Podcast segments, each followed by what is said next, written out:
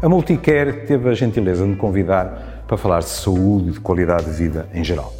Mas mandam as regras que, antes de mais nada, agradeçamos a quem nos acolhe, a Casa da Arquitetura, e já agora a quem desenhou este edifício, que tem o duvidoso privilégio de ser meu filho, o arquiteto Guilherme Machado Vaz.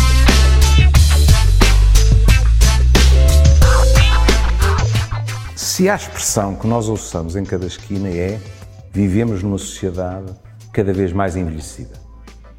E ao contrário de outras expressões, esta é rigorosamente verdadeira. E pareceu-me bem começar precisamente pela questão do envelhecimento e não da velhice. Velhice tem por trás uma tonalidade de estar. Envelhecimento, a própria palavra, nos empurra para a noção de que estamos em presença de um processo contínuo. Mas estamos na primeira conversa, portanto, eu resolvi vir escurado em afirmações da Organização Mundial de Saúde. E há duas questões em que a Organização Mundial de Saúde é cristalina. Primeiro, diz: as incapacidades que vão surgindo com o envelhecimento não estão diretamente relacionadas com esse envelhecimento. Não é uma relação de causa e efeito. Ou seja, não é porque eu tenho 69 anos, e tenho mesmo, que se eu estiver deprimido, as pessoas podem dizer, não é de admirar, tem 69 anos. Ou quem diz isso diz eh, as velhas artroses, eh, a diabetes, etc. Não é tão simples como isso. Se bem me lembro, quando eu andava no liceu, chamava-se isto regras 3 simples. Não há regras 3 simples.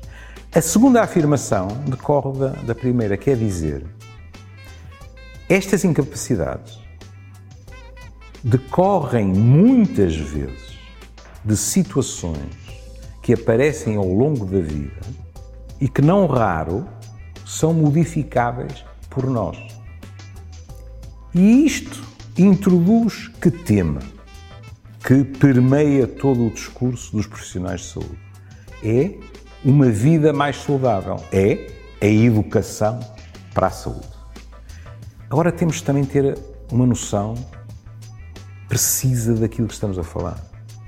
Quando falamos de saúde, quando falamos de estilos de vida saudáveis, não podemos restringir-nos, e já seria bom, a dizer: bom, as pessoas têm que fazer exercício, bom, as pessoas têm que ter uma boa alimentação, bom, as pessoas, vamos até um pouco mais longe, devem evitar o stress.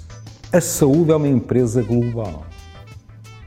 Quando ouvimos falar das questões climáticas, quando ouvimos falar da poluição de todo o género, quando ouvimos os médicos serem incitados a perguntar sobre o isolamento das pessoas que os procuram, as condições em que habitam, etc., nós percebemos que para que seja possível melhorar a saúde em termos gerais, é preciso que haja uma conjunção de vontades e de empreendimentos que, de modo algum, dependem apenas dos profissionais de saúde. Na realidade, não é por acaso que o meu irmão de afeto, o professor Sobrinho Simões, diz teremos a saúde que os políticos quiserem. Ou seja, políticas de saúde são transversais aos mais diversos ministérios. Quando falamos de espaços verdes, qual de nós é que acha que quem decide a sua distribuição são os médicos ou os enfermeiros? Claro que não são. E, no entanto, isso tem influência. Olhem, eu sou psiquiatra na, na saúde mental. Hum? Se temos esta visão longitudinal e fluida das condicionantes de um bom envelhecimento, dá vontade de dizer que, assim como uma boa reforma se prepara com 10 anos de antecedência, um bom envelhecimento prepara-se ao longo de uma vida inteira. Eu trouxe-vos um pequeno presente. Trouxe-vos Sofia Melbreiner Anderson. Este ano passam 100 anos do seu nascimento. Há um pequeno poema dela que reza assim, chama-se Barcelona. Luz e sol e pintura, sobre o telhado à noite a lua cresce. Abre os olhos como um barco pelas ruas. No entanto, outunece. Lindíssimo verbo. Outunecer. É verdade, nós estamos no outono das nossas vidas, mas isso não significa que não consigamos abrir os olhos como um barco pelas ruas.